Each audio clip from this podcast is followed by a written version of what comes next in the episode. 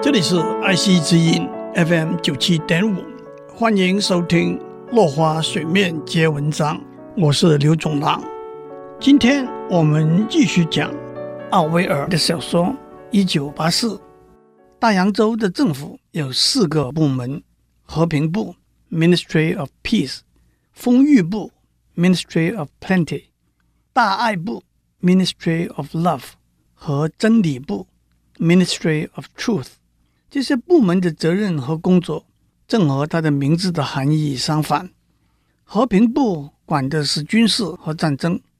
他的责任是维持一个永久的战争状态，这也正是上面讲过那句口号：“战争就是和平”的意思。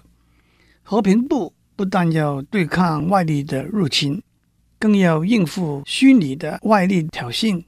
一个威权主义的政府，一方面要靠强大的军事力量巩固他在世界政治舞台上的地位，同时，威权主义的统治者的一个惯用伎俩。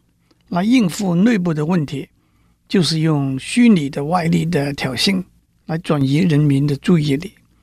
当国家永远处在一个战争状态的时候，人民对许多内部的问题就只能接受、容忍和牺牲了。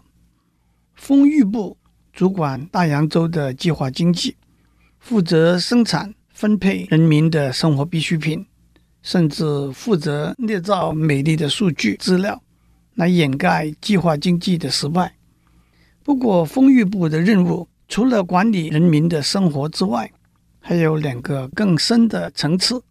第一，丰裕部要把生产生活必需品的资源转移到了生产军事武器上面，宁愿牺牲人民的生活条件而增强武装实力。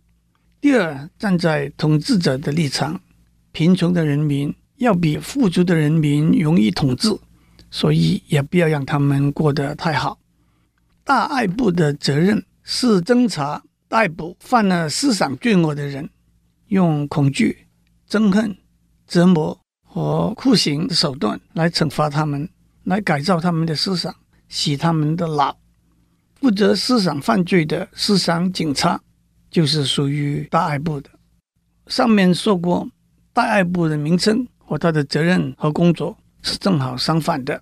不过，另外的一个解释倒是大爱部是要把对统治者老大哥的爱灌输到每一个犯了思想罪恶的人的脑子里头去。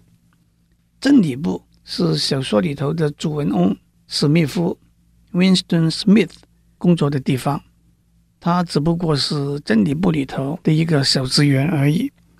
真理部的大楼外面有三个大标语：战争就是和平，自由就是奴役，无知就是力量。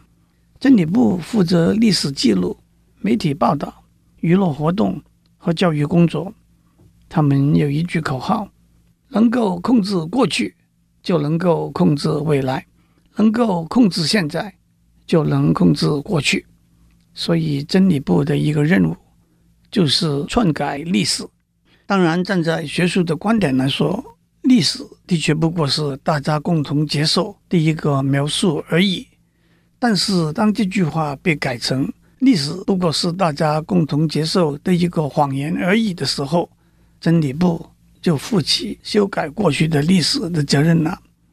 毛泽东讲过：“一个重复了一百次的谎言，就成为事实了。”中国历史上也有秦朝丞相赵高指鹿为马的故事。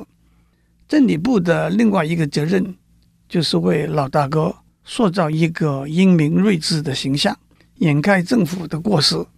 比如说，老大哥在一场演讲里头，对世界政治情势做了一个误判，因此必须把原来的讲词改过来。今天的时间到了，我们下次再继续聊。